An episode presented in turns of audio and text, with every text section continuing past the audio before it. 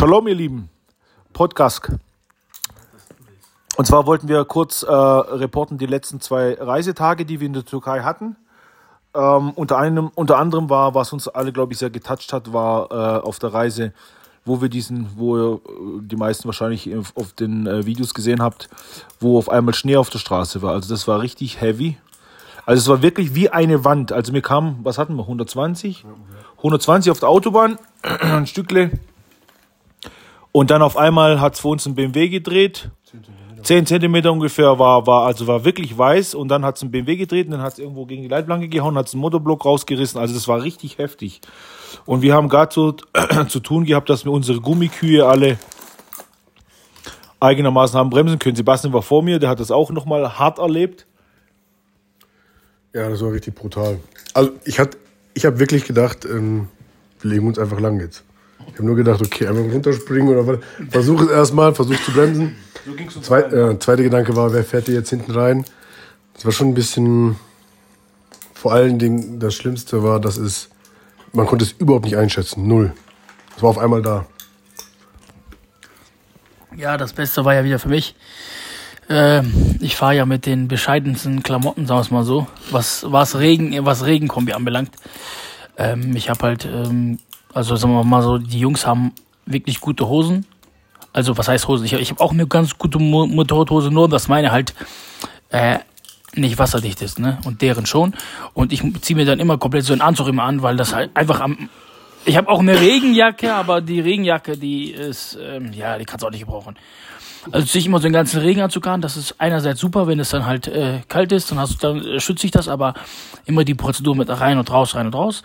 Und wie hat's wehgetan, wo die Hagelkörner ähm, Genau, und was auch noch krass ist, äh, genau, wegen Hagelkörner, ich bin auch ohne Handschuhe gefahren, oder zumindest ich fahre fast immer ohne Handschuhe, so, so wie die meisten eigentlich. Ja, nur halt an dem Tag, dann halt, bin ich halt ohne gefahren und dann hast du halt schön diese Hagelkörner schön auf die Finger bekommen, auf die Hand, ja ich habe erstmal gedacht, das ist ein schönes Peeling, aber irgendwann mal wurde tat halt noch heftig weh. Auf jeden Fall Fazit zu meinen Klamotten. Ich denke, ich werde mir die auch so eine äh, teure Special-Hose kaufen müssen.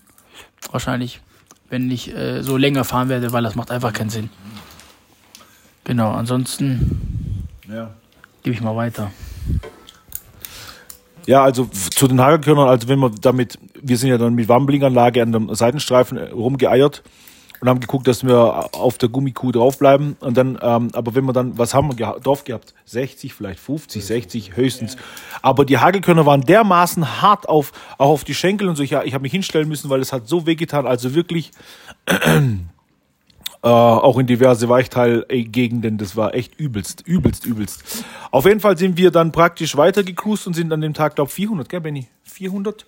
400 Kilometer sind wir gefahren und dann hat's aber immer wieder, immer wieder bis ans Hotel hin, hat's volle Kanne geschüttet und geregnet. Also sowas habe ich in meiner ganzen Biker-Zeit äh, äh, noch nicht einmal erlebt, wie das übelst abgeregnet hat. Also wirklich bis zum Schluss. Also im Helm hast du nichts mehr gesehen. Du bist, du warst nass bis auf die Unterhosen. Das war nicht normal. Und kalt wurde. Und kalt und richtig kalt geworden, ja. Also hier sind wir schon von der Höhenlage.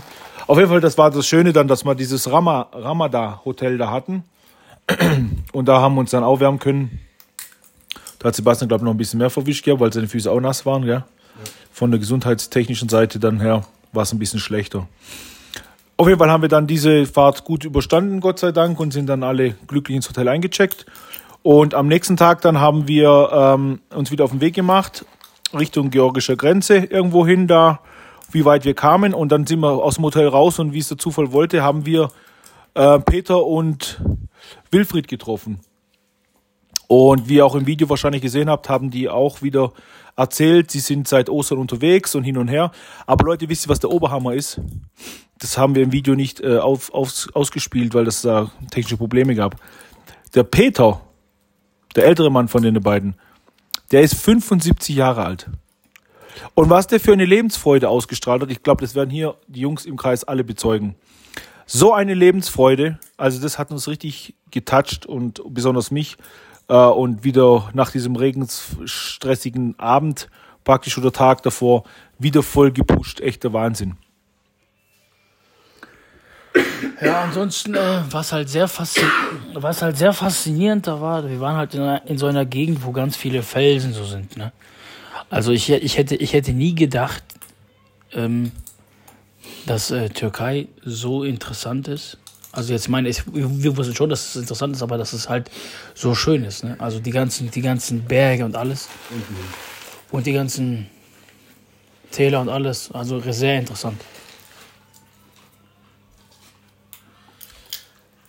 Ja, also heute haben wir dann auch wieder das heute das letzte Thema war dann heute noch die Anreise bis hierher nach Ardahan.